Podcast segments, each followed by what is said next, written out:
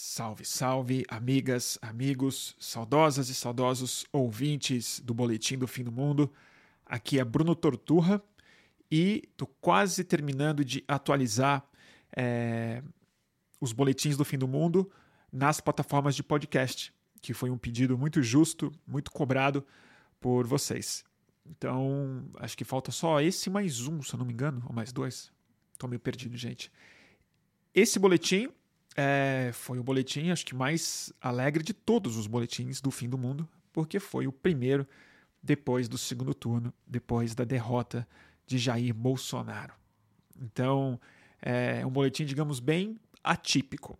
A gente comemora, a gente ri muito dos bolsominions, a gente começa a falar sobre algo muito importante, que é a dissonância cognitiva do bolsonarismo nas ruas. Acho que tem algumas pistas nesse boletim para a gente pensar a conversa para os próximos anos. É, mas eu ainda não estou muito no espírito an analítico. Eu estou precisando rir. Então vocês vão me desculpar, mas eu não, não consegui respeitar nem me interessar tanto assim é, pelas sutilezas psicológicas dos bolsonaristas. Mas mesmo assim a gente tentou junto. E também foi um boletim de grande agradecimento a todo mundo que nesses anos é, não só escutou e é, participou, mas fez, é, me ajudou muito a passar por esses anos dificílimos e me fez encontrar uma nova voz e um novo jeito de trabalhar. Então, é, agradeço a todo mundo que insistiu no podcast, que insistiu no Boletim do Fim do Mundo e que de alguma forma ainda tem paciência para me escutar. Então, com vocês, Boletim do Fim do Mundo da Vitória. Aliás, o Boletim do Fim do Imundo. É... Como é que chama? É... Esqueci o nome do boletim, gente. Bom, é isso aí. Começando o boletim do fim do imundo. E aí, turma? Tudo bem, né? Tá boa coisa hoje, né? Vou te falar, gente. A única coisa puxada hoje é a vontade de rir o dia inteiro, por conta dos vídeos que têm aparecido em profusão, um atrás do outro. Delícia. E o barulho aqui em casa. Não sei se vocês estão escutando. Eu ainda tô. Reduziu um pouco. Mas estamos com um problema sério de botequim aqui na frente de casa. Então, é, estamos enfrentando esse probleminha. Deixa eu só arrumar o foco aqui, a gente já começa a comemorar, né, turma? Fazer o quê? é complicado, gente. Tá complicado pros Bolsonaro. Tá complicado para eles. Que alegria poder falar isso, né, gente? Eu não sei vocês, mas eu tô um pouco tranquilo ultimamente. É... E aí, gente? E aí? O primeiro, dedicar essa, essa dose de cachaça aqui ao presidente eleito, Luiz Inácio Lula da Silva, e ao nosso vice-presidente que já está trabalhando, Geraldo Alckmin. Ah! Primeira vez no boletim que eu bebo de alegria e não para conter a minha ansiedade. É, pessoal, a gente se conhece já tem um tempo, né?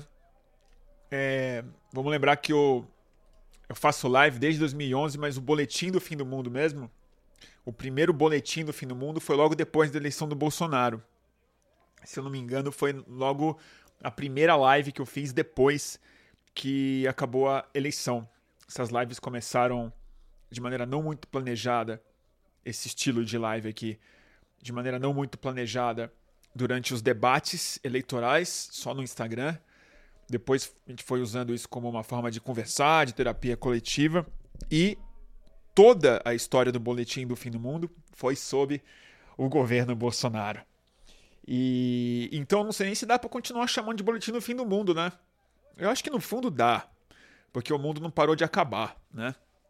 Isso é uma coisa importante de dizer, mesmo dentro dessa alegria é, incontida, o mundo não parou de acabar. O meu alívio não é que o mundo está salvo, é que ele é que tem muitas maneiras de acabar o mundo. Pode demorar mais, menos, pode ser mais ou menos democrático, pode ser mais justo, pode ser menos sofrido, pode ser melhor distribuído, né?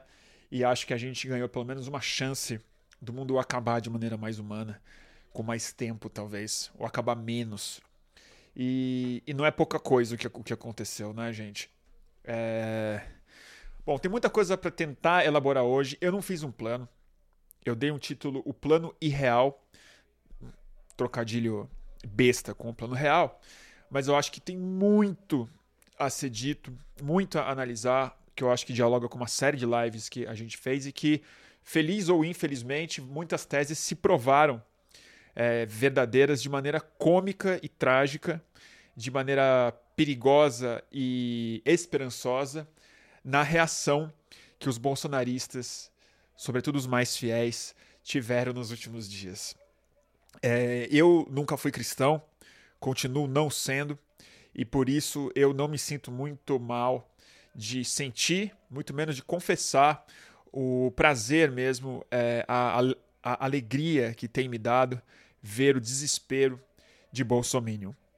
Não porque eles são meus adversários políticos, não porque eu gosto de ver sofrimento de outras pessoas, mas porque eu não estava brincando quando eu afirmava e afirmo ainda que esse é um movimento nazista, fascista, é um culto à morte, é coisa de gente odiosa, sobretudo, sobretudo, as que estão tendo colapso psíquico.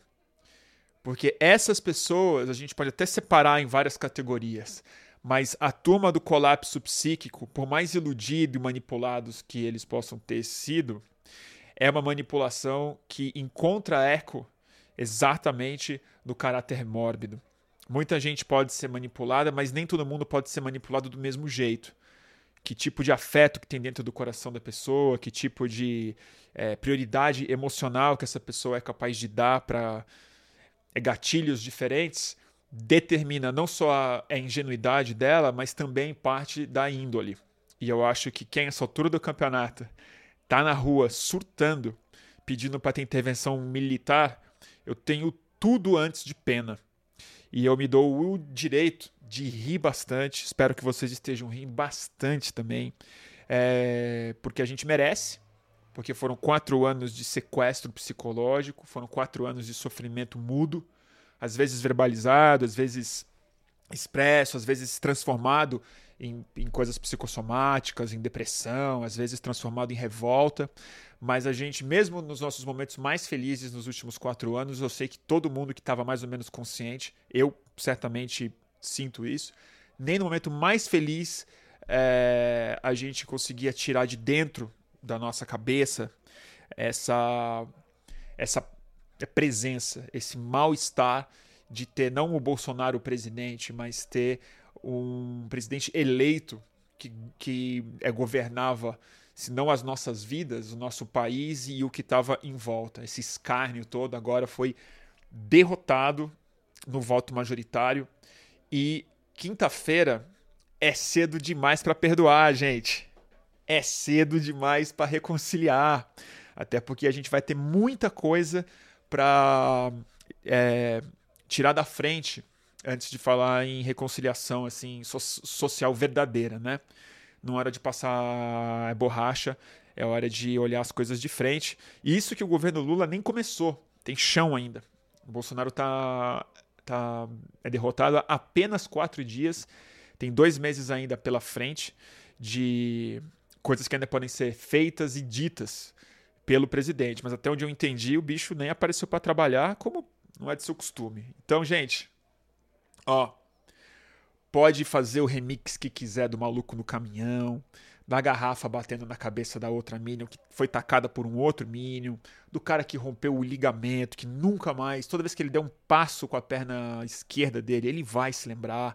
Então, tudo isso eu acho que é é bem mais que Schadenfreude, né?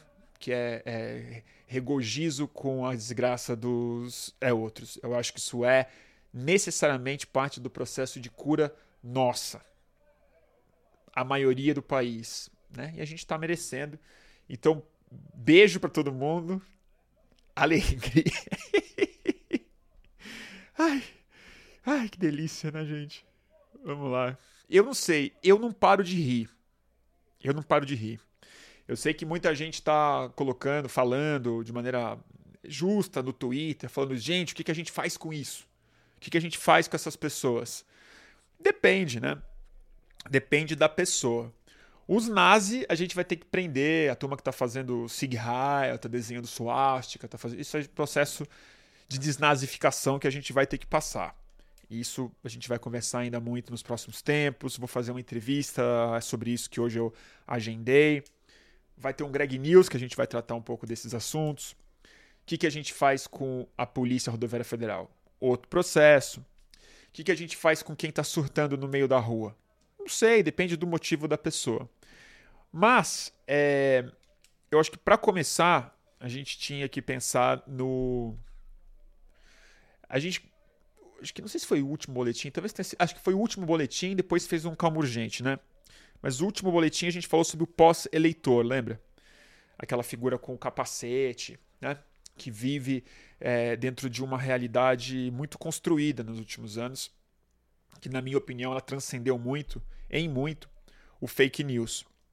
E, e, eu falava que esse sujeito político né, que se manifestou, ele já não é muito compatível com é, o sistema político, democrático, o sistema de coesão nacional que a gente foi capaz de produzir de 88 para cá. Não é compatível nem com a democracia liberal, mas particularmente com a democracia brasileira, com o nosso sistema de comunicação. Esse sujeito já, já era muito claro né, que o segundo turno estava se encaminhando para a disputa entre um tipo de eleitor, o eleitor brasileiro, a pessoa que tem consciência mínima que seja, mesmo alucinatória, mesmo muito mal informada, mas ele ainda é um CPF, ele ainda é um RG, ainda é um título de eleitor. Mais importante, ainda responde à realidade objetiva. E o que estava em disputa era com um outro sujeito político que eu acho que não dá nem para chamar de eleitor. Ele vota, mas ele não é o sujeito para o qual a democracia foi, foi muito planejada. Eu não estou afirmando que 89,1% do Brasil não pertence à categoria dos eleitores mais, mas uma boa parte deles sim. Sobretudo a parte que hoje está buscando desesperadamente novas ficções cada vez mais radicais e mais interessante, mais prazeroso para a gente ver. Está buscando forçar no mundo objetivo as suas alucinações. E o tamanho da incompatibilidade é tanto, tanto, tanto que a gente começa a ver cenas grotescas que demonstram exatamente o quanto que essa pessoa está tomada pelo próprio perfil. O quanto que a, o sujeito é, político que ele virou, a subjetividade, o capacete da pessoa tá tão hermético à realidade objetiva que o cara se agarra na, na frente de um caminhão. E o mais interessante é que das pessoas envolvidas nessa situação, do motorista, a gente vendo, o cara agarrado no capô era o mais tranquilo. Vocês já repararam? Ele tá assim, ó. ele parece um. Eu não sei, cara. Parece um passarinho que acabou de bater no vidro e, e tá meio. meio é desorientado, mas ele tá pacífico. Porque eu acho que ele tá numa autossuficiência psíquica dele, em que ele acredita que ele vai parar esse caminhão mesmo. Ou ele não acredita nisso, ele tá num outro lugar. E isso é tão verdade que se você for ouvir o motorista falando, isso que a gente apurou depois, o motorista do caminhão já havia parado o caminhão antes para o cara descer e ele não desceu. Aí o caminhoneiro continuou e ele continuou parado na frente do caminhão, sendo levado por uma força que ele não compreende, não consegue parar. Então, vocês conseguem imaginar o distanciamento? E é isso que eu estou falando. O pós-eleitor perdeu. De pouco, mas perdeu. E agora ele está virando o quê? Uma outra coisa. É... Aliás, eu, eu esqueci. Deixa eu, antes de continuar, Deixa eu ter a indelicadeza de colocar para vocês aqui o Pix do Flux. para quem quiser nos apoiar, quem quiser manter essas lives é, viáveis, é, frequentes, financiadas e prósperas, tá aqui, ó. Eu, eu fiz um pedido especial para instalar a janela anti-ruído aqui. Se tudo der certo, será instalada amanhã. Atrasou duas, duas vezes, uma delas por causa do bloqueio das estradas em São Paulo, que o caminhão não conseguiu sair, de Guarulhos, se eu, se eu não me engano.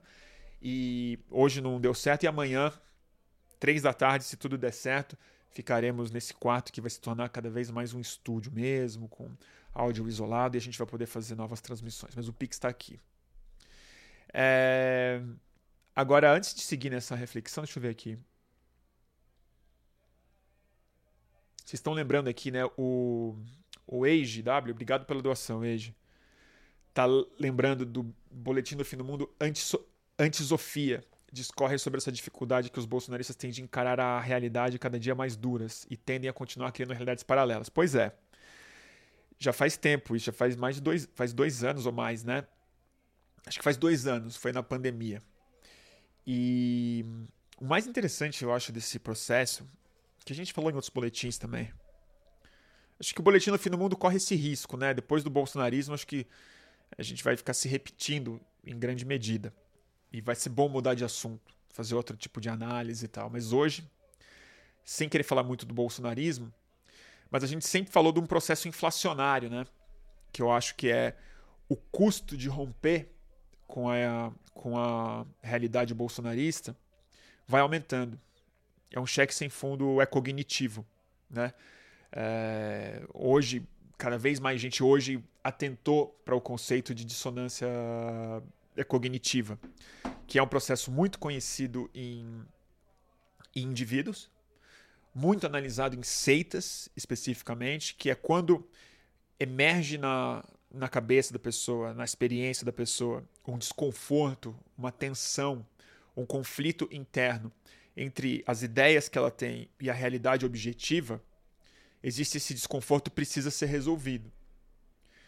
E nas seitas e nos indivíduos, por pior que a dissonância cognitiva seja, ela tem caminhos mais evidentes e mais estudados, né? Um deles é você pega uma das suas crenças que já não corresponde mais à realidade objetiva e você troca ela. Você fala, eu estava errado nesse ponto, mas se eu trocar por uma outra alucinação, se eu trocar por uma outra ideia, eu consigo justificar, mesmo que de maneira muito precária ou alucinatória, mas ele você cria uma nova coerência narrativa dentro do seu universo para não, não abandonar sua crença fundamental, a crença essencial da sua dissonância ou da sua seita ou da sua visão de mundo. Outra possibilidade que você tem é você não substituir, mas você adiciona um elemento novo.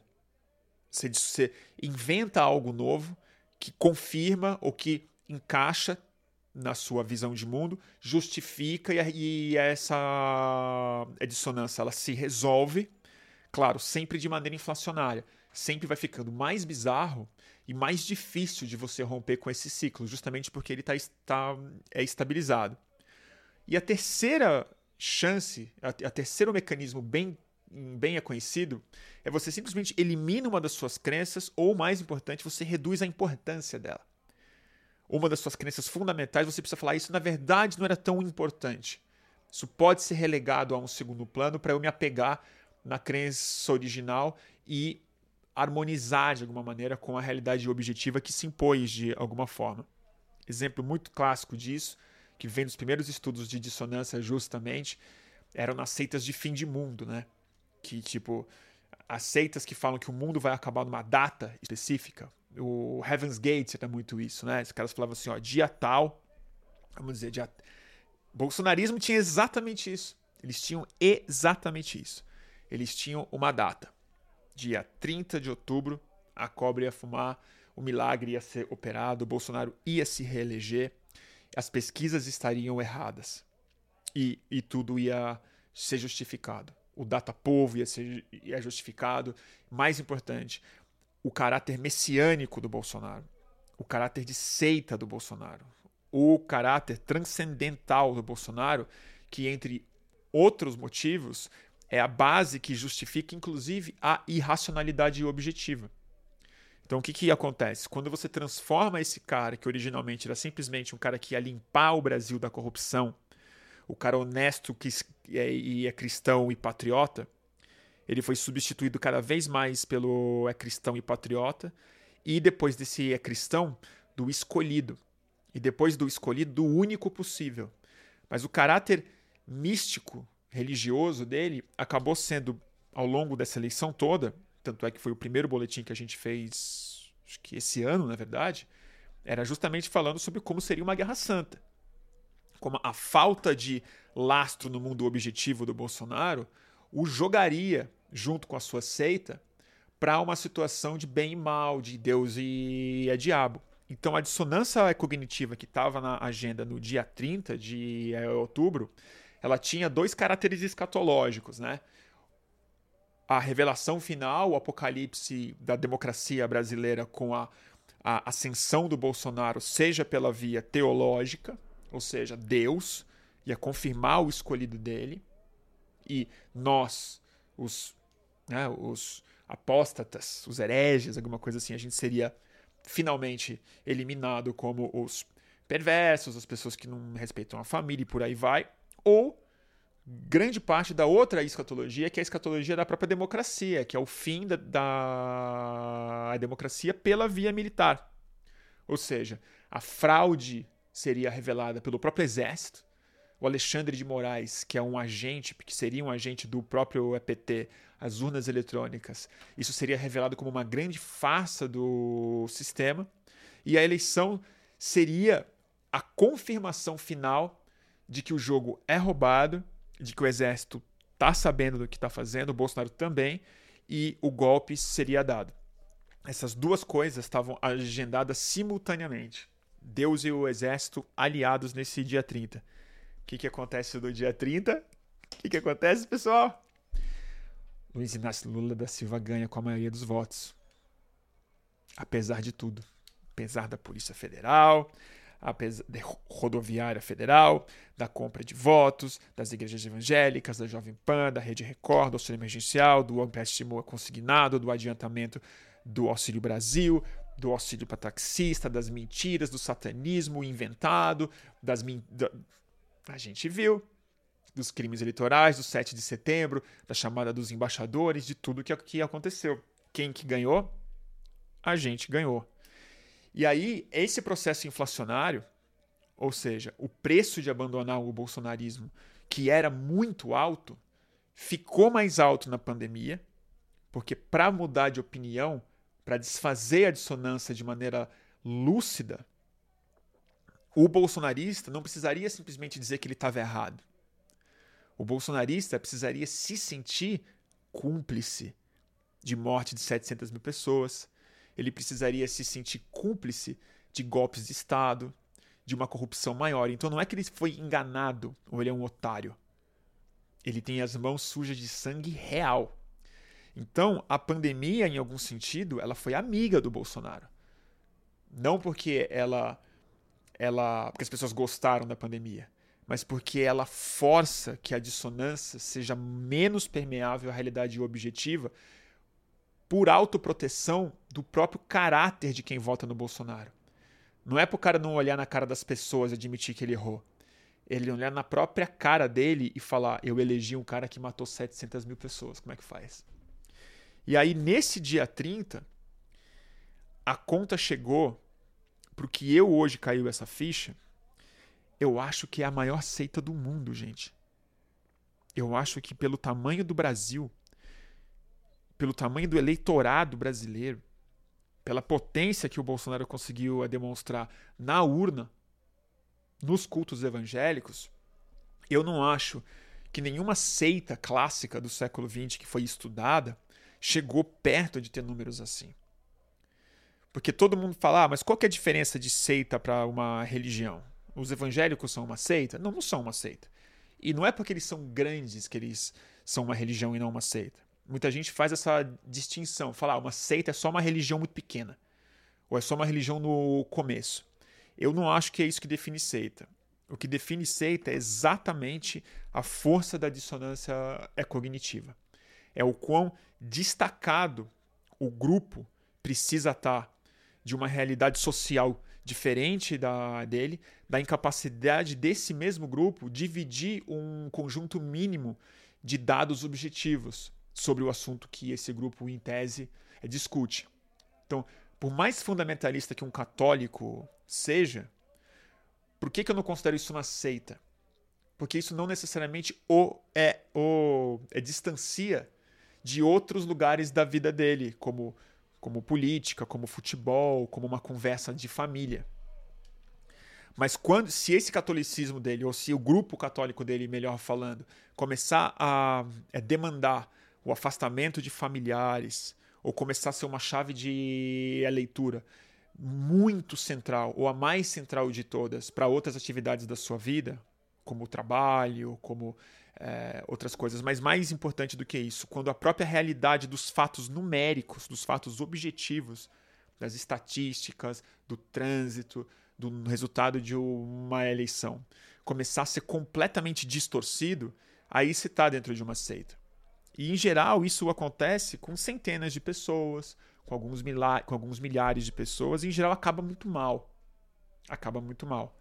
Porque, além dessa dissonância cognitiva individual, a seita pro produz, em geral, o viés de confirmação colet muito coletivo. Né? Então, assim, é um que justifica o outro, que justifica o outro, que justifica o outro, e aí fica cada vez mais fácil você falar: nós temos uma verdade que ninguém mais tem, e para esse mundo não desabar, que estrutura a sua identidade interna, a sua estabilidade interna, para esse mundo não desabar, a gente se fecha. Só que o louco do bolsonarismo é que ele se fechou enquanto se ampliava. Ele foi enfiando cada vez mais gente e a dissonância foi sendo justificada por rádios massivas, por canais de televisão que não se comportavam simplesmente como ultradireitistas, mas como confirmadores de um viés de realidade cada vez mais destacado da realidade objetiva. E a conta chegou no dia 30, pessoal. E aí era previsível que ia acontecer. Estava escrito. Porque nenhuma dessas três saídas que o indivíduo dá, a substituição de crença, ou adicionar uma crença nova, ou você reduzir a importância de uma delas, é suficiente para dar conta da dimensão da dissonância. Porque a dissonância não é assim, ah, um fato chegou. Não, o governo vai mudar. É grande. A Paulista ficou com 500 mil pessoas na cara de todo mundo. A Jovem Pan já está mandando gente embora. A polícia está sublevada, está fazendo o corpo mole, mas ninguém saiu do, do quartel para dar golpe. Ninguém prendeu o Lula, não, não aconteceu. E aí, a linguagem interna dessas pessoas, que continuam se autoconfirmando nessas, nessas reuniões na beira de, de estrada, começam a produzir sintomas no mundo objetivo que tem muito espelho no mundo neural delas. Não é à toa que a turma foi para a estrada. Você pode falar que é um protesto clássico, vamos parar o país. Mas vocês viram o que eles estão fazendo? Eles estão parando as estradas do lado das suas casas. A Bahia não tá com muita estrada parada, gente. Pernambuco também não, é Santa Catarina que tá. São os bolsonaristas que estão presos no trânsito, não deixando leite chegar para o próprio sobrinho, para a própria escola, para as próprias empresas. Hoje eu vi um casal de Santa Catarina falando, convocando todos os comerciantes bolsonaristas a não abrirem mais os seus negócios. É o alto boicote. É muito, muito bonito de ver. Porque aí o que começa a ser produzido? Começa a ser produzido a quebra da sintaxe interna do pensamento da pessoa. E estava escrito, as pessoas iam parar de falar em português. A frase começa a ficar não coesa, a ponto de tudo que as pessoas têm para fazer é gritar ou verbalizar frases que não têm é, consequência, frases que não têm é, não têm a premissa e não têm a continuidade. Por isso que a gente tem visto essas falas que pra gente soa muito bizarro e que a gente acha que é alguma coerência interna e não tem.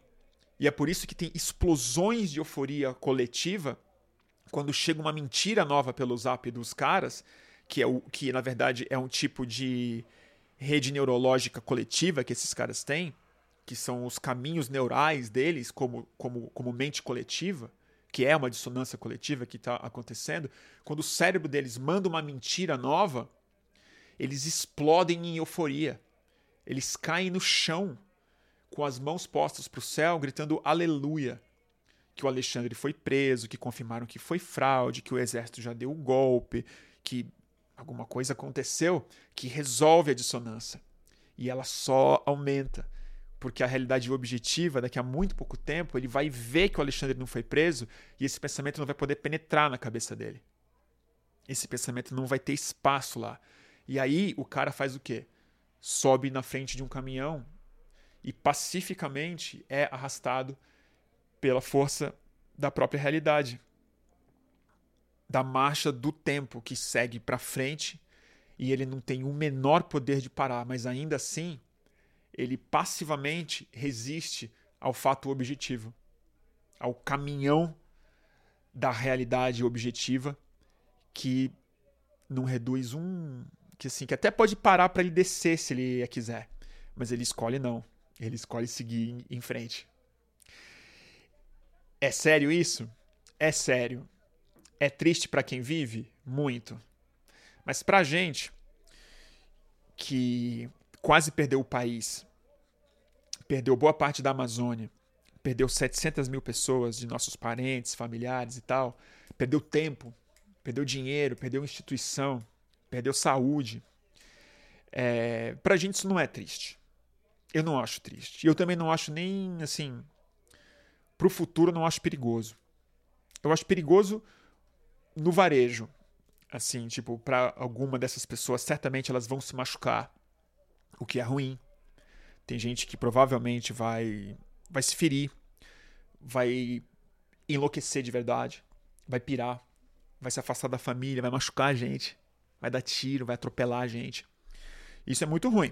Isso é muito perigoso. Não estou dizendo que é muito é tranquilo, mas para o processo que nos interessa mais, que é para como é que a gente acaba com o plano irreal, com um plano no sentido de uma dimensão, essa dimensão está se impondo na realidade objetiva na beira das estradas agora. E vai se impor nas escolas que estão se nazificando em questão de minutos, né? Minutos, assim, escolas, reuniões em Santa Catarina que estão fazendo SIG-RAI aos milhares de pessoas. Isso não estava sendo feito na semana passada. Está sendo feito hoje, porque, tão, porque a coisa precisa resolver a dissonância. Para o coletivo, eu não acho negativo. Por quê? Porque esse processo no curto prazo, esse enlouquecimento coletivo de curto prazo, o nosso sarro no curto prazo e o prejuízo à vida das pessoas que já estão sentindo nos hospitais, no, nas imagens, na, na economia, no agronegócio, no leite que estraga, na encomenda que não chega, na janela que não é instalada, no filho que não vai para a escola e tudo mais acontece o que está acontecendo com os bolsonaristas é, que não estão em dissonância. O pessoal está achando meio desnecessário. Está se desidentificando. E o próprio Bolsonaro, por não ter a força, nem a inteligência, nem a capacidade de manipular o seu campo político, porque, de novo, ele não tem um partido, ele tem a dissonância ao lado dele, os bolsonaristas já estão desembarcando a Zambelli já foi para os Estados Unidos, o Arthur Lira já está querendo ser reeleito presidente da Câmara com o apoio do próprio Lula. E talvez consiga. Acho mais provável que ele consiga. Tema para programa no ano que vem, para a gente discutir. Mas no curto prazo, eu acho que existe a chance real da popularidade do Bolsonaro despencar para é... só para os dissonantes, quase. Só para os dissonantes. Por enquanto, gente, é o que tem. A culpa não é nossa. Entendeu? É o que eu disse. Não se apresse em perdoar. Deixa o pessoal. Tá sozinho. E. Deixa eu ler um. Deixa eu ver aqui. Eu nem sei o que eu falo mais, gente. Deixa eu tomar um pouco de água aqui.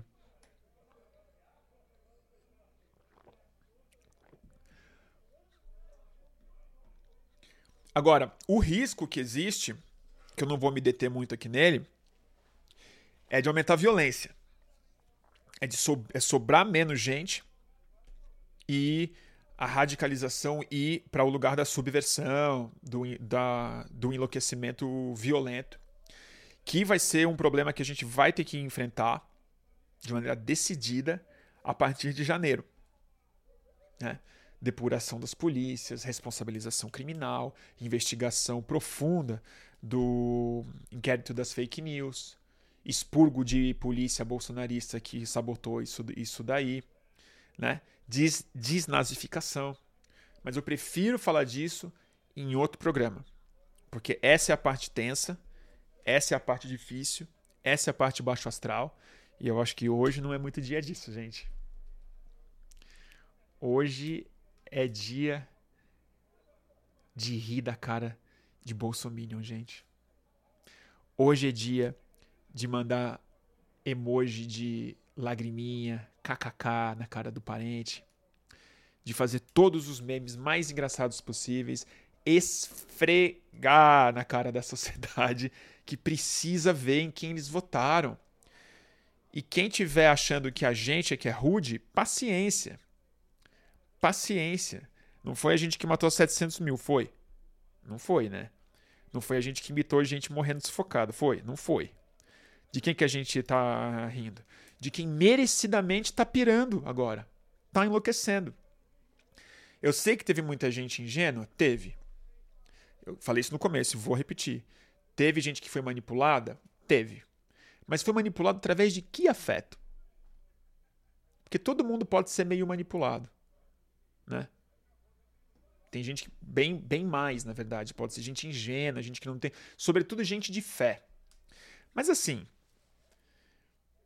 tem uma parte que é cognitiva e tem outra parte que é de afeto e de, e de emoção e de respostas priorizar, é, prioritárias ou não dentro do coração e da mente das pessoas. Então, se a pessoa é manipulada por um pastor, eu acredito que ela é, pode ser, ela é vítima, sempre. Se arrancaram o dinheiro dela, se fizeram ela acreditar que o Bolsonaro era o único jeito de evitar que o Brasil fosse destruído por uma gangue de satanistas pedófilos e tal. Essa pessoa foi vítima? Foi. Mas essa pessoa ela se ela foi seduzida, o que ecoou no coração dela, que fez ela render as faculdades críticas dela, no bolsonarismo, não foi a boa fé, né? Não foi a boa fé. Foi uma pessoa que sentiu dentro do coração dela que Deus significa a eliminação de homossexuais, a eliminação é, da independência feminina, que releva a morte de pessoas, que deseja a morte de pessoas, que acha que, a, que o socialismo é, é algo que justifica a tortura, né? a, a própria eliminação, né? que releva os crimes cometidos a céu é, aberto em nome de um Deus que defende pautas de pouco caráter. Então, mesmo que ela seja vítima, na dissonância cognitiva dela, eu não consigo ter pena. Hoje eu vi um. Não acho que a pessoa merece. Porque, de novo, eu não sou cristão. Hoje eu vi um vídeo também que eu fiquei muito chocado. É uma mulher, vocês viram, no sofá, aos berros. Ela está vestida de verde e amarelo, num sofá verde, e ela está tendo uma síncope. Ela só grita. Ah! Ah! E, e tendo espasmo. Parece que ela está possuída pelo capeta. E ela tá. É a dissonância cognitiva dela. é o mal-estar que a realidade objetiva foi capaz de produzir dentro do mundo alucinatório interno dela, que estava estabilizado pela promessa de vitória do Bolsonaro, promessa teológica. Atrás dela tinha uma Virgem Maria. E ela começa a gritar, gritar, gritar. E eu quase, quase tive pena. O meu, o meu, o meu gráfico assim foi subindo no limiar da pena. Aí, depois de muito tempo, a única coisa que ela conseguiu verbalizar foi: Bando de imbecil! Quatro anos com esse cara! Eu vou aguentar quatro anos, bando de imbecil! E volta a berrar. Aí eu perdi toda a pena. Porque a Virgem Maria que está atrás dela, a religiosidade dela, é o escudo cínico, hipócrita, que ela arrumou para justificar o ódio no coração dela. O fato de que ela olha um movimento de, de é, emancipação popular, sexual, alimentar, né? de gêneros. e ela quer destruir. Ela acha um bando de imbecil. Então, sabe o que, que eu desejo para ela? Mais meia hora de berro, gente. Foto da Paulista para ela, festa que a gente fez no domingo. Foi lindo. Todo mundo se abraçando de verdade, todo mundo chorando de verdade. Né? Todo mundo gritando de alegria. Então, gente, grita mais, surta mais. Surta mais, pode surtar mais. Eu autorizo. Eu autorizo.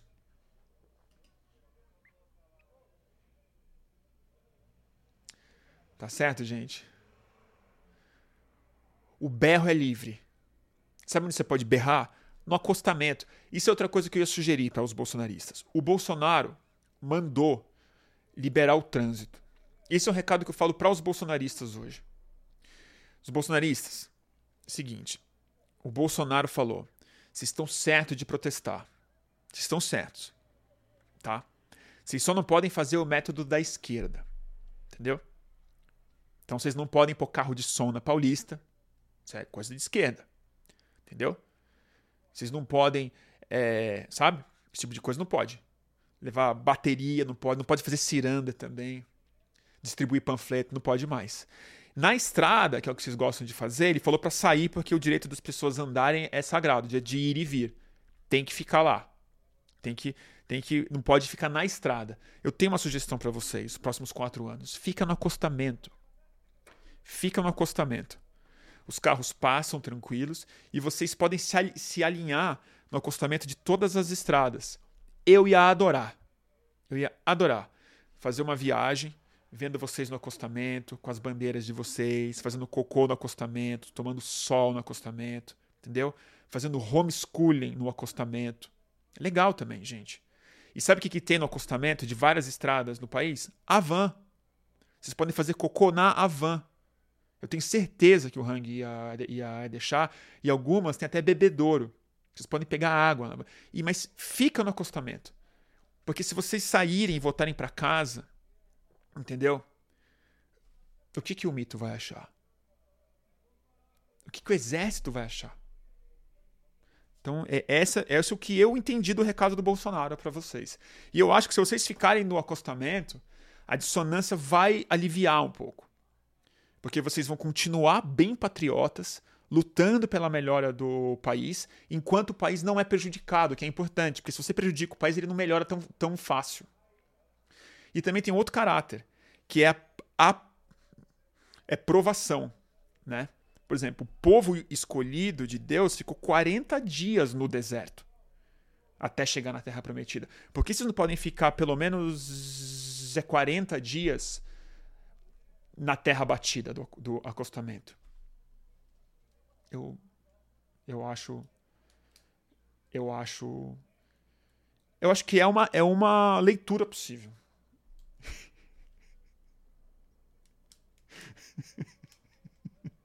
Aqui, ó, tem pasto também, gente. Dá para comer, entendeu? Dá para comer. Eu tenho certeza, gente, que a gente ia ajudar muito. E assim, a gente quando a gente passasse quando eu passar fazendo L para vocês no é, acostamento, pô, vocês, entendeu? Vocês podem res, podem responder. Vocês podem se animar. Tem uma coisa para fazer também. Porque se vocês olharem na estrada, vocês podem pelo menos assumir que 50,9% dos carros votaram no Lula. Entendeu? Então, pelo menos para metade deles, se vocês mandarem todos se fuderem, vocês acertarem mais da metade dos casos. E aí eu tenho certeza que os bolsonaristas não vão se ofender tanto, porque eles sabem que vocês estão fazendo isso por um Brasil melhor.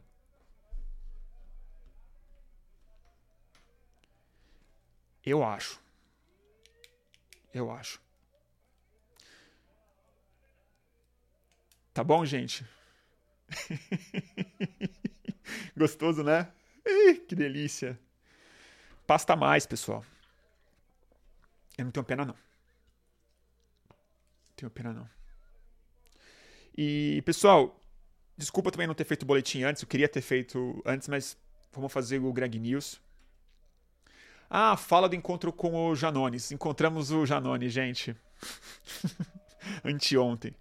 A gente saiu do Greg News e tava a redação toda no bar. E aí a gente viu que o Janones estava no Rio de Janeiro.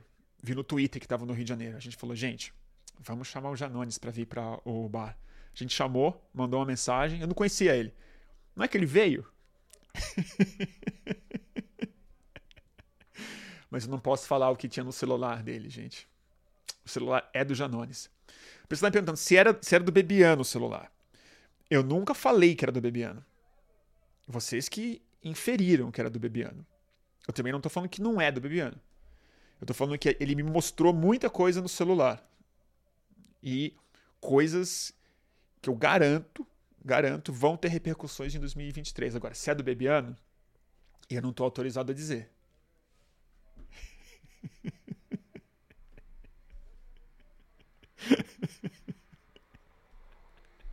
Eu não posso dizer, gente.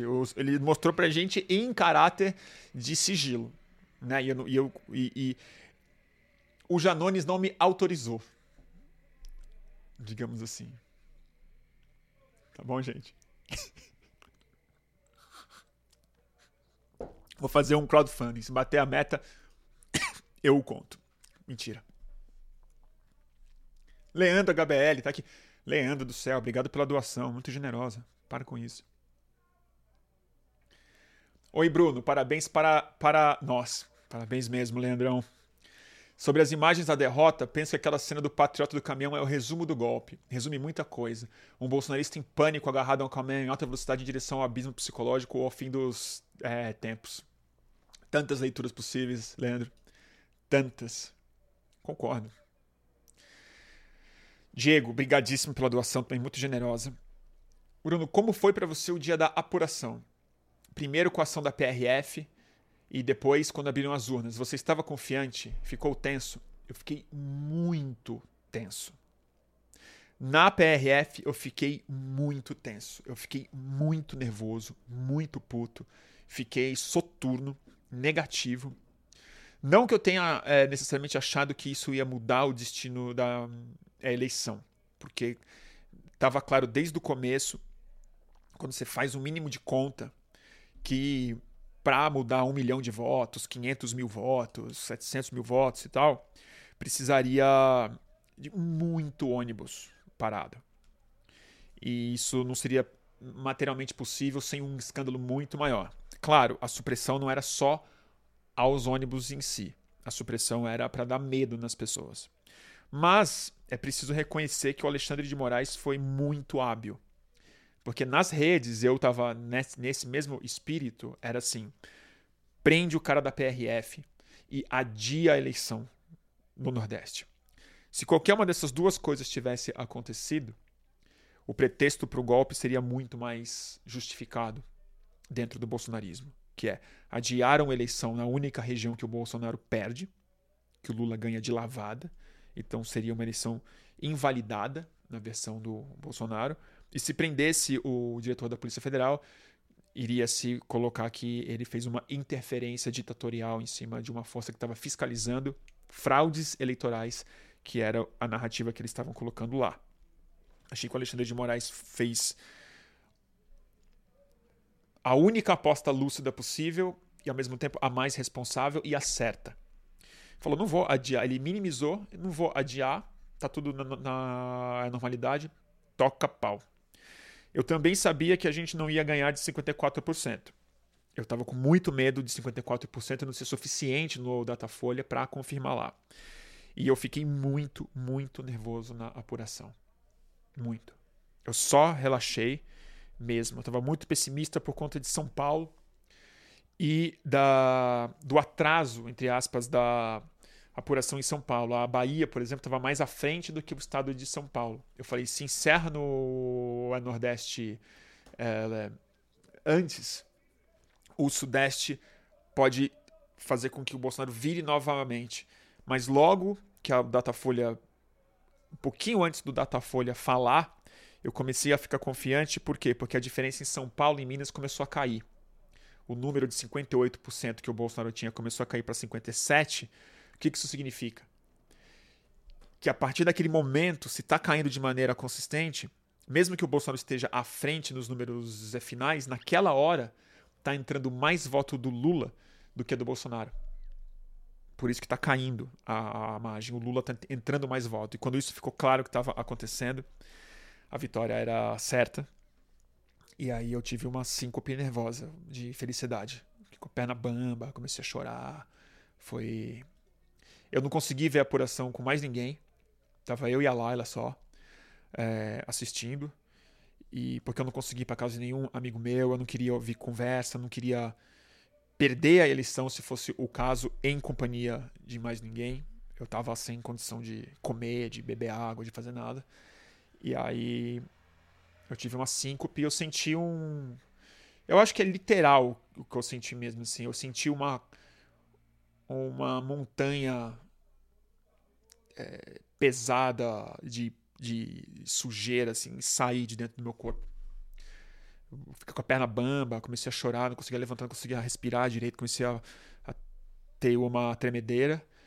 E eu demorei uns, uns minutos para conseguir comemorar para conseguir gritar, para conseguir levantar uma bandeira, para conseguir ir na janela gritar Lula e tal. De, de, demorou. E e desde então, eu, aí a gente foi para a é Paulista, foi uma experiência maravilhosa. Encontrei um monte de gente que via boletim, foi tipo lindo, assim, chorei várias vezes, todo mundo chorando, né? E aí, desde então, eu tô com. Saiu um negócio de mim que eu senti nos últimos quatro anos. Saiu. Tô bem mais leve, tô pensando diferente, tô conseguindo escrever mais concentrado, tô, tô dando risadas mais altas, tô, tipo, otimista. Super pessimista no longo prazo, né? Como sempre, mas no. Mas agora. Ah, então aconteceu isso, a Marta colocou aqui. Cara, olha o que aconteceu. Hoje eu moro numa rua pequena. É, uma rua curta que não passa carro, tá? Esquina com outra aqui. Quando a gente, a gente foi de carro até o metrô, para deixar o carro no metrô, para ir para Paulista de metrô. A gente sai de carro. Na hora que a gente sai de carro e vira, assim, 30 metros. Não foram 100, foram 30 metros. O carro do Lula tá na nossa frente. A gente entra entre o, ca o carro do Lula e a Polícia Federal. Um carro de Polícia Federal. Eu falo, é o Lula, é o Lula, é o Lula. As é, sirenes estão indo para a é Paulista. A gente corre, tenta chegar do lado, conseguimos uma vez, tudo preto, brindado preto e tal. Aquela sirene de Polícia Federal. Começou a fazer o barulho para a gente sair da frente. Logo começa a chegar mais carro de, de polícia, depois de uns quarteirões. E eles vão para a Paulista, pelo Heitor Penteado. E a gente desce no metrô Vila é Madalena. Era o Lula. Legal, né? Então, assim, foi uma benção. Tudo se encaixou bonitinho. Delícia. Aí no dia seguinte de manhã eu tinha que ir pro Rio de Janeiro, né? Fazer o a Greg News. Chego no aeroporto, entro no avião, avião vazio. Do meu lado, assim do meu lado, Milton Cunha, o grande locutor do carnaval, anti-bolsonarista. Passamos a, a, viagem gargalhando junto, vendo meme de Bolsonaro chorando. Ah, gente. Tudo melhorou. Delícia. Delícia. Aqui, o Eduardo tá falando, tô mais produtivo. Eu tô muito mais produtivo, gente. Você não sabe o quanto eu trabalhei bem hoje. Focado. Eu acho que parte do meu DDA, da minha falta de foco, era totalmente o Bolsonaro.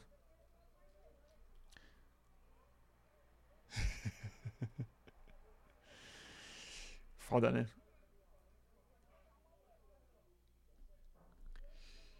que mais que a gente comenta, gente?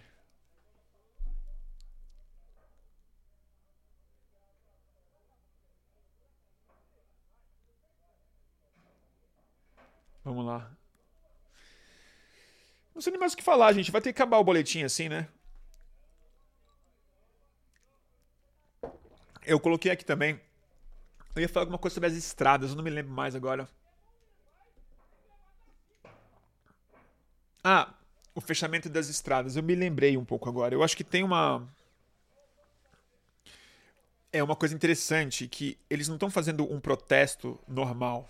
Porque é isso, né? Tem, a gente sempre tenta interpretar do ponto de vista racional o que está acontecendo. Então eles estão tentando bloquear as estradas para parar o país, produzir o caos, não sei o quê. Ou a gente interpreta de maneira mais lógica um pouco e fala assim, nossa, não faz sentido. Eles estão parando as estradas com o Bolsonaro o presidente. Ou seja, vai prejudicar o Bolsonaro, já está prejudicando o Bolsonaro.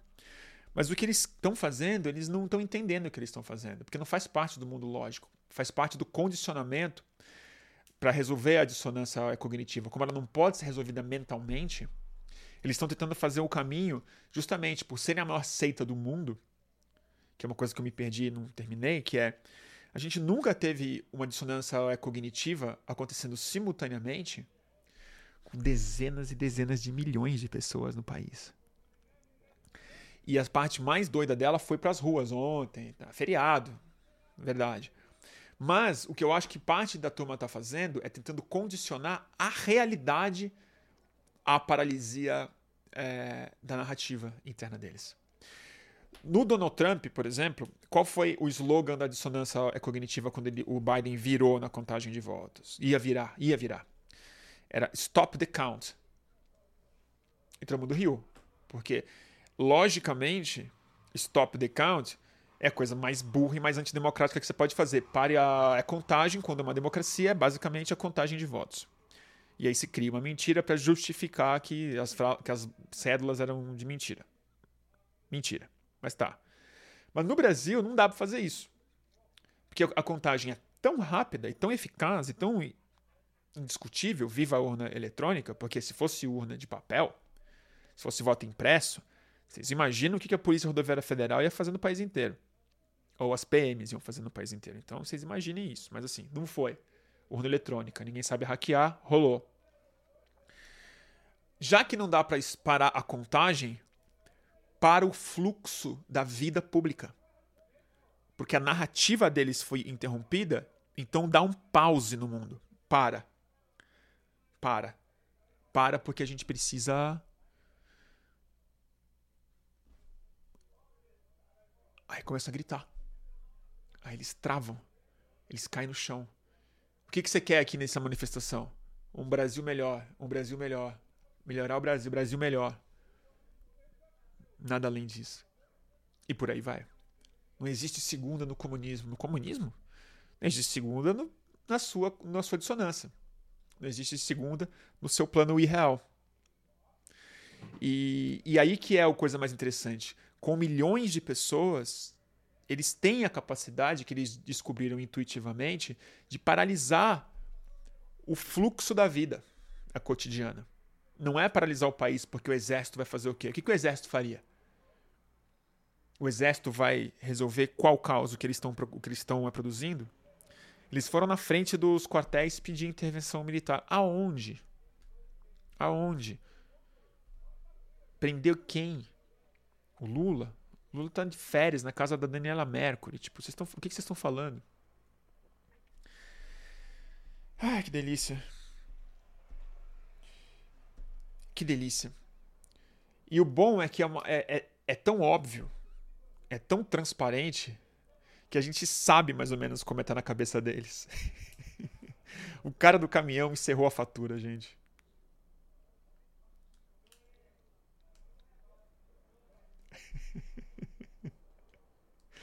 É, para o mundo que eu preciso é, é descer. Exatamente.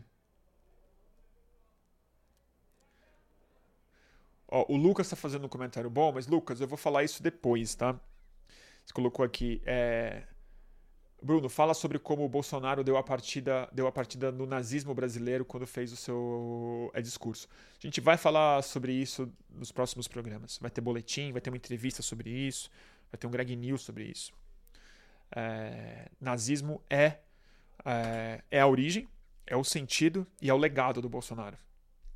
Mas a gente vai falar depois. Não quero deixar ninguém. Hoje ninguém merece baixo astralizar aqui no Boletim do Fim do Mundo. Hoje eu quero só curtir a, a queda do mundo de Berlim deles. É o boletim do fim do mundo deles, cara. Ai, ai. Delícia. Ano que vem vai ter bastante tempo para falar dos riscos, do perigo, da dissonância cognitiva, do como é que a gente resolve isso, dos nazistas, das incoerências do Lula, das frustrações que a gente vai sentir no governo federal, do Arthur Lira, mas não foi pouca coisa a vitória. E tem uma uma coisa que eu queria falar para ir encerrando já, que é o seguinte: o é, é que o barulho tá tão alto lá fora que eu fico me perdendo várias vezes, gente. Desculpa. É... A vitória que a gente teve. Eu escrevi aqui que a gente teve uma a esmagadora vitória apertada. E eu acho que ela é esmagadora porque ela foi apertada. Eu vou explicar por quê. Se a gente tivesse ganho com 55% dos votos, 56%, 60%, que é o que eu acharia assim, para começar a ser justo e saudável, tinha que ser 65% a 35% dos votos válidos no segundo turno e tal. Uma coisa sólida, robusta mesmo e tal, bonita. Mas se a gente ganhasse de 55%, a gente falaria: quem ganhou foi o Lula. Lula ganhou. A campanha do Lula deu certo, PT tinha razão e tal.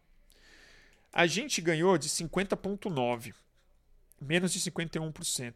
A gente ganhou nos décimos. Então, todo mundo que ajudou fez parte e foi necessário. Todo mundo foi indispensável. Se não fosse o Janones, a gente ia perdia. Se não fosse o Felipe Neto, a gente perdia. Se não fosse as campanhas dos, dos twitteiros insistentes, a gente perdia. Se não fosse a campanha do PT bem feita, a gente não perdia. A gente perdia. Se não fosse a Simone Tebet, a gente perdia. Se não fosse a Marina Silva, se não fosse assim, todo mundo é cúmplice. Todo mundo pode botar no peito e falar: a gente ganhou. A gente não simplesmente se posicionou. A gente não estava simplesmente do lado certo da campanha. A gente ganhou. E tem uma vitória que eu acho que o Brasil nunca produziu de verdade com essa magnitude. Pelo menos não nos últimas boas, boas décadas. Que é uma vitória da sociedade civil brasileira contra o espírito militarista e autoritário brasileiro. Isso é bem maior do que a democracia e a ditadura. Porque tem uma live que a, que a gente fez, que eu fiz, que eu, que eu acho muito, muito importante nas, na construção dessa história. Que é quando o Cid Gomes, de todas as pessoas, atropelou com a escavadeira aquela, aquele motim policial no Ceará. E tomou um tiro no peito e não morreu, ainda bem. E eu elogiei muito a atitude do Cid Gomes, mas a, a reflexão daquela live era exatamente sobre o grande sentido do bolsonarismo no Brasil que o bolsonarismo ele é uma rejeição à ideia de civil. Eu não vou entrar aqui porque vai muito longe, mas a guerra do Bolsonaro ela é contra um espírito brasileiro, lato senso, mas ela é contra a ideia de um cidadão politicamente altivo, ativo e participante. O Bolsonaro rejeita o civil em todas as suas manifestações. Ele é para obedecer, ele é para se uniformizar, ele é para ser um, um agente dos símbolos e do orgulho pátrio e tudo, mas quem manda no país são os oficiais armados, são as pessoas que, em geral, em uma democracia, devem ser comandadas por civis. E é isso que a milícia rejeita. É isso que a polícia milicianizada rejeita. É isso que o militar milicianizado rejeita. O espírito miliciano é de desconstrução do universo civil.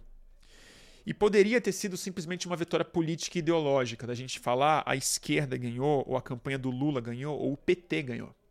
Tudo isso é verdade. Ganhou mesmo.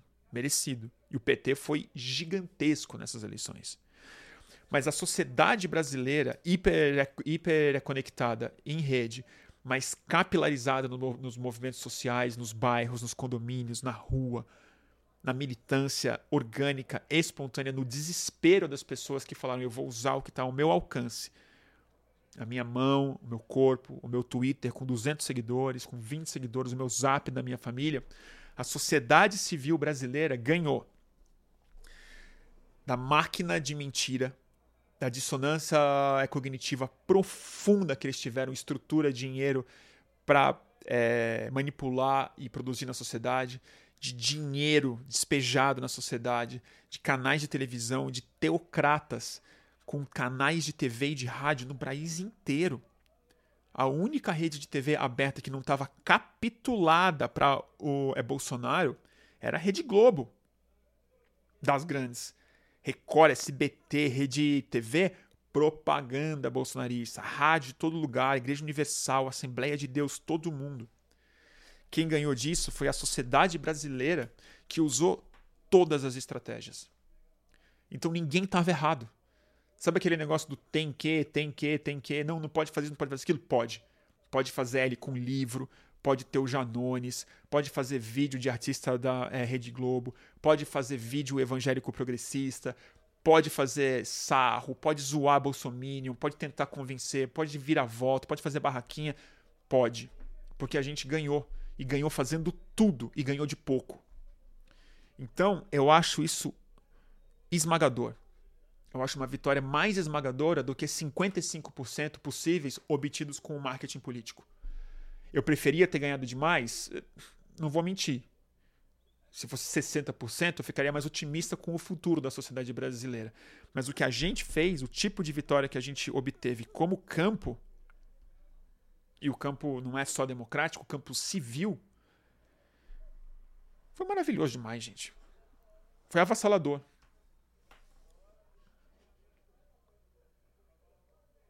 E aí a gente pode muito comemorar. Porque a vitória é nossa também, gente. A vitória não é só do Lula, não. A gente ganhou junto com ele. Ganhou mesmo, cara. Ganhou mesmo. Eu andava na rua, todos vocês também. Andava na rua, a gente via as pessoas, pessoal. O L não era nem de Lula mais, era, era, era, um, era um tamo junto, profundo. É tipo assim, ó. A gente tá de olho. Entendeu? A gente não tava uniformizado. Não tava com camisa de gado, não. gente ganhou. Vitória é nossa. E o Lula sabe disso, ele falou isso. Fora o Lula, né? Então é isso. Quando o Lula ganhou em 2002, eu fui pra rua, gente. Não sei se vocês foram, não sei se vocês, vocês tinham idade para isso. Eu fui. Fui pra Paulista, pô do Borogodó, sambei, bebi a noite inteira e tal. Tava maravilhado, mas foi quem, quem ganhou foi o Duda Mendonça. né? Não foi a gente. Dessa vez foi. Então chupa. Chupa, Bolsonaro. Agarra no capô e ó, tchau. Que a gente vai seguir em frente.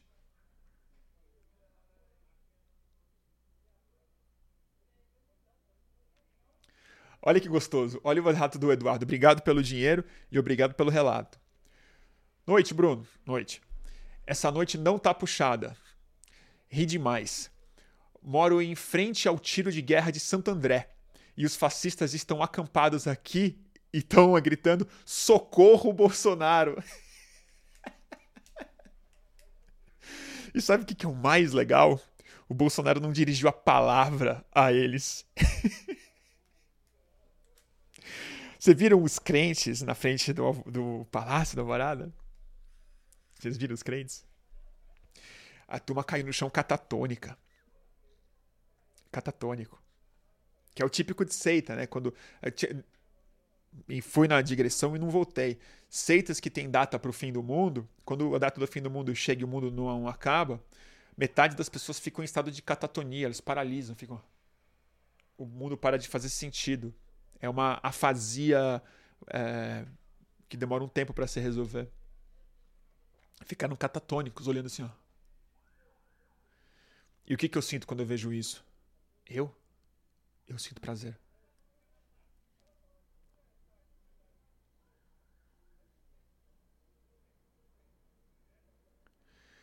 Tio Rei foi correto, afirma, diz o Davi, obrigado pela doação, Davi, ao afirmar que a imprensa BR não entendeu o tamanho do significado da vitória desse ano. Não entendeu, não vai entender. A imprensa brasileira, ela é medíocre, gente. E não sou eu que estou falando isso. Eu, o, o maior repórter vivo brasileiro é o Zé Hamilton Ribeiro. Maravilhoso. É, Um cara muito importante. Foi repórter especial da revista Realidade. E há muito tempo que ele. Não sei se ele continua ativo, mas ele fez Globo Rural durante muito tempo. Repórter. Quando vocês verem, é um senhor e tá maravilhoso. E eu fui uma vez numa palestra dele, em uma homenagem que foi feita ao Zé Hamilton. Se eu não me engano, foi no Itaú Cultural. E o Zé Hamilton, perguntando sobre a imprensa brasileira, ele, ele nem falou mal. Ele falou assim: ah, ele falou, o Brasil não tem jornalismo. Um monte de... Ele falou assim: ah, é, aqui a gente brinca e tal. É, mas ele falou, ele falou que era tão medíocre que não classificava no que ele considerava o jornalismo bom, de qualidade mesmo, como imprensa. Tem repórteres bons, episódios jornalísticos bons, tem grandes repórteres investigativos, mas não tem o que se pode chamar de um jornalismo brasileiro. E o jornalismo que se mais autocongratula no país, em geral, não é o melhor. É, é jornalismo. Em geral, é o jornalismo opinativo, que bate nas próprias costas, falando quanto que ele é importante para a, a democracia brasileira. Ele até é, porque não tem outro. Mas a verdade é que nesses seis anos, oito anos, nos últimos tempos, o jornalismo brasileiro esteve muito aquém da é, democracia brasileira e segue assim. Hoje eu tive que ler a Thaís Oyama, que já decretou a morte do PT umas 20 vezes, fazendo uma análise do resultado eleitoral. É isso. A galera não entende a dimensão do que está acontecendo, nunca entendeu. A Lava Jato, Sérgio Moro, Bolsonaro, agora estão chamando de atos é, golpistas. Agora. Agora. Mas assim, gente, deixa pra lá. Então, pois é, gente. Assim, se a, se a pessoa precisa ficar falando o quanto que ela é importante para a, a, democracia e não os outros, é, é complicado, né? O Caco Barcelos é foda, o Wesley tá falando aqui. O Caco Barcelos é muito foda. O Caco Barcelos, é, o Caco Barcelos fez jornalismo no final de semana. Você já viu o Caco Barcelos no, no Twitter? Batendo nas próprias costas, falando o jornalismo salva mais uma vez a democracia. Não, ele publica a reportagem dele e beijo no coração e bora pra próxima. Ó o Rodrigo aí. E aí, Rodrigo, obrigado pela doação. Te encontrei na rua e para mim foi um momento de full circle. Fechou o circuito, né? Falamos um pro outro, ganhamos. Ganhamos mesmo, né? Te acompanho desde o primeiro BFM, me ajudou muito a segurar a barra nesses quatro anos. Muito obrigado. Ó, falar de coração agora, para o Rodrigo e para todo mundo. Obrigado vocês. Porque é, é porque vocês estão aí que eu tô aqui falando e me forçando a verbalizar e elaborar e, e, e, fazer com que os sentimentos ruins que a gente sentia, que eu sentia pelo menos, ou as minhas revoltas, angústias, medos e desesperos, for, eles fossem forçados a virar um discurso coeso, porque eu jamais conseguiria escrever essas coisas. E se eu fico sozinho pensando nisso, não, ele, ele não vira, ele não acha coerência. E eu podia dar curto-circuito. Então, já que o, o corpo coletivo ficou com uma doença psíquica, é, acho que boletim do fim do mundo foi terapia mesmo. Foi terapia política e, e cognitiva e coletiva, porque é só assim que a gente ia resolver. Eu nunca consegui, eu não ia ter como pagar uma terapia para ficar falando as coisas que eu falo para um terapeuta, não faz sentido, né? Mas é isso aí, a gente tá junto mesmo, gente. Tamo, tamo junto.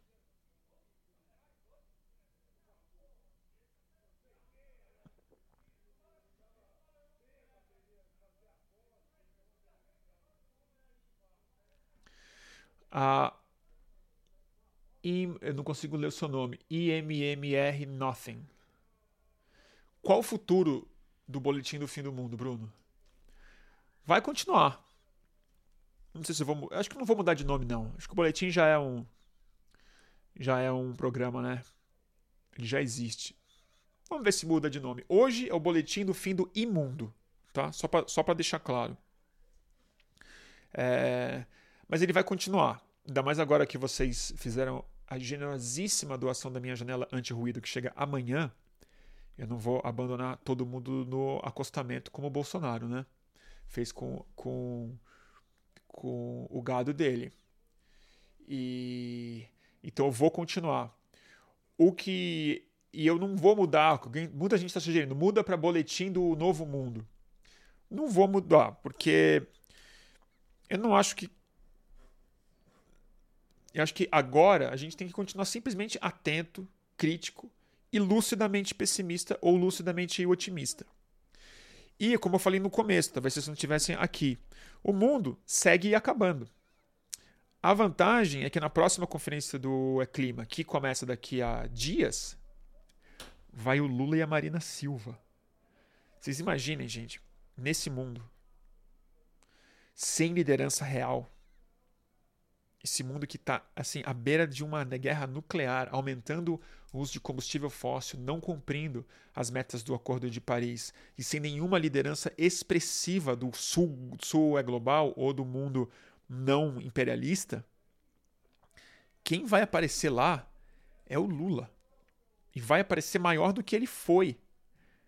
Porque ele vai ser o reembaralhador da geopolítica. E ele vai chegar lá com a Marina Silva, com a derrota que ele impôs ao Bolsonaro, mostrando para o mundo de que maneira que se ganha uma, uma eleição com apoio popular em cima de fake news, mentira, fraude e financiamento das forças mais nefastas do mundo todo, depois de um golpe especial, é, pra, é, patrocinado inclusive pelos interesses dos Estados Unidos, que deu super errado, porque desembocou no Bolsonaro, vai chegar na COP mais importante de todas com a Marina Silva. Eu não consigo nem imaginar, cara. O pessoal lá vai ficar mais feliz do que a Paulista estava no domingo. Entendeu? Vai ter finlandês falando olê, olê, é, olê, olá. Então, nesse sentido, vamos lembrar que o mundo segue acabando, mas ele vai acabar diferente. Ele pode acabar diferente. Claro, muita coisa tem que dar certo. Muita coisa tem que dar certo junto.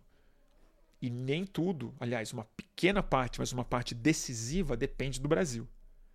O Brasil é um ator necessário sem a presença de um governo consciente, humano, responsável, altivo e capaz de produzir soberania é, ambiental, não só no Brasil, mas nos demais é, países que ainda têm grandes reservas de carbono dentro de florestas, de reservas florestais, que é, que é basicamente o meio da África, no Congo e naquela região, e na Indonésia, no Sudeste Asiático, basicamente são os lugares que seguram a coisa ainda minimamente estável, é, sem isso nada vai dar certo.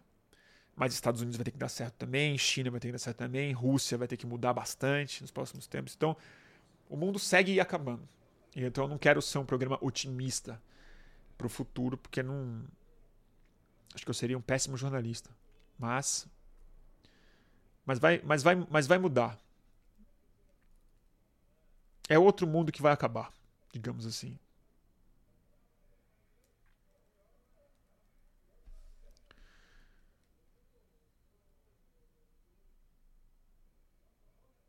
Ah, Bruno, faz um boletim com o Siddhartha. Eu vou fazer. Já vou dar um spoiler aqui. No final do mês, desse mês, o Siddhartha vem para São Paulo, ele e a Luísa, e vão ficar em casa. Vai se hospedar aqui. Eu garanto que eu vou fisgar o Siddhartha e a gente faz mais um. Tá bom, pessoal?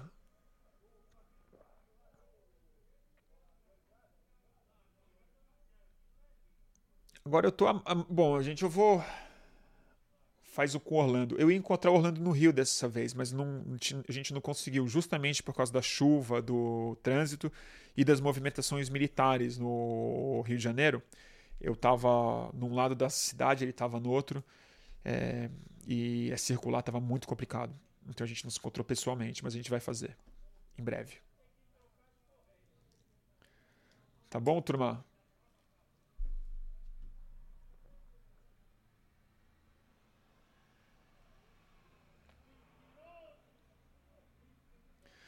Então tá, pessoal. Nos próximos a gente fala de mais coisa. Tem muita gente tá me perguntando dos ministérios, eu não sei dos ministérios. Muita gente está me perguntando do futuro e o Ciro Gomes e tal. Ciro, o único Ciro agora que interessa é o Ciro Nogueira, né? Infelizmente. Tá bom, turma?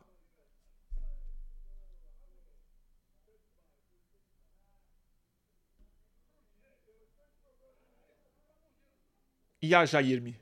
A Jairme é demais, né?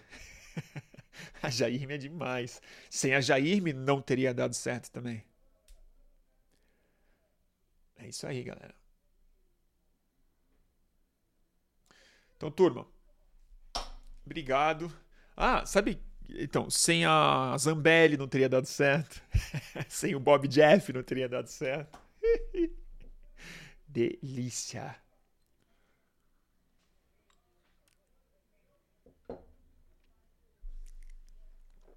Tá bom, pessoal?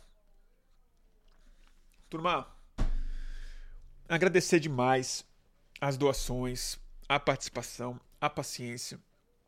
É... Dizer que eu agradeço muito pelos últimos quatro anos. Já falei isso aqui, e... mas quero fazer um agradecimento final especial mesmo. Para mim foi super importante. Mudou minha. Mudou minha vida mesmo. Mudou minha cabeça, me permitiu. É e permitiu é, passar pela pela fase mais sombria da minha vida é, com alguma com a cabeça em pé com a espinha ereta com uma coisa para pensar e organizar e me agendar e me programar e me e, e me estabilizar de muitas formas. É, me fez conhecer minha atual namorada, o que é uma coisa maravilhosa. Também devo ao boletim do fim do mundo. E. E é isso, turma.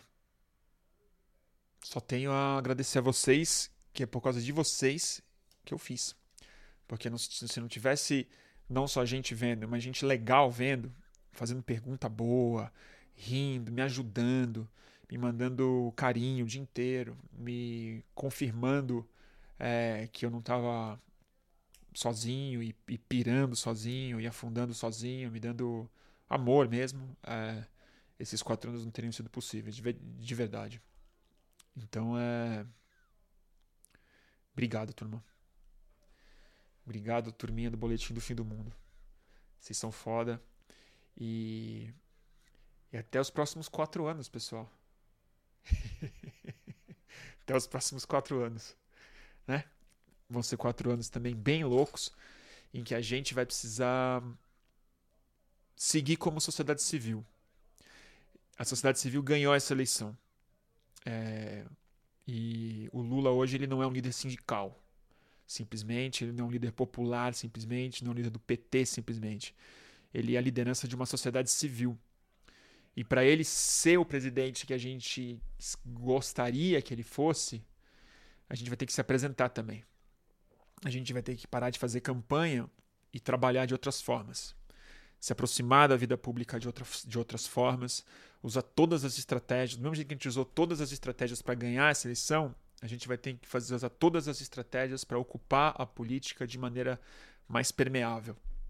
A gente não está disputando o ministério, eu não estou disputando nenhum tipo de proximidade com a política institucional, é, mas a gente vai ter que se aproximar é, e ocupar um espaço que ainda não existe, que não são os cargos, não são os conselhos, não são as reuniões de meia hora, não é o Zap.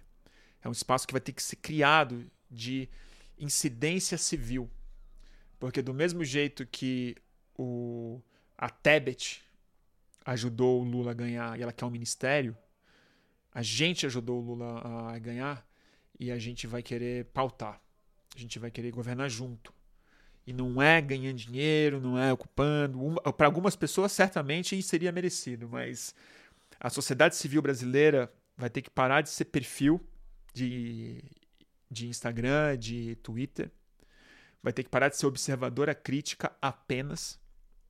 E vai ter que chegar junto porque o governo do Lula é o último dele.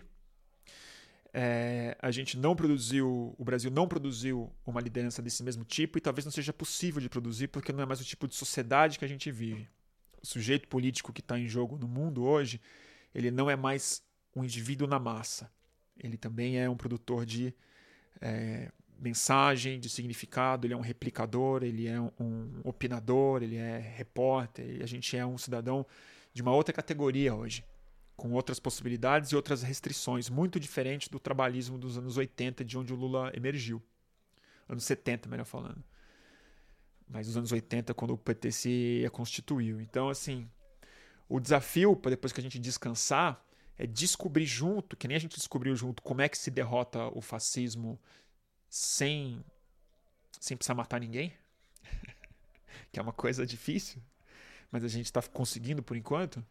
É, como é que a gente governa um país com a sociedade civil? Como é que a gente faz com que a gente seja cada vez mais o grupo a quem o Lula e o, o governo dele devem satisfações e deve cumprir os interesses. Porque se a gente não fizer isso, só vai sobrar o Arthur Lira mesmo, gente. Só vai sobrar o Arthur Lira, a Simone Tebet, o, o Haddad, o, a Marina Silva, o Cid Gomes, entendeu? A Lisiane. Gente legal, gente ruim. Vai sobrar o Valdemar da Costa Neto, o, o Bivar. Então, assim, a gente vai precisar ajudar. E, e é isso aí. Tá bom, turma? Como é que faz isso? Não sei. A gente vai ter quatro anos para conversar. Tá bom, turma? O Renato colocando credo, é isso aí, né? então tá, gente. Beijo no coração. E a gente se vê na semana que vem em mais um boletim do fim do imundo. Foi, gente, ó. Foi. Como é que faz aqui? É assim, né?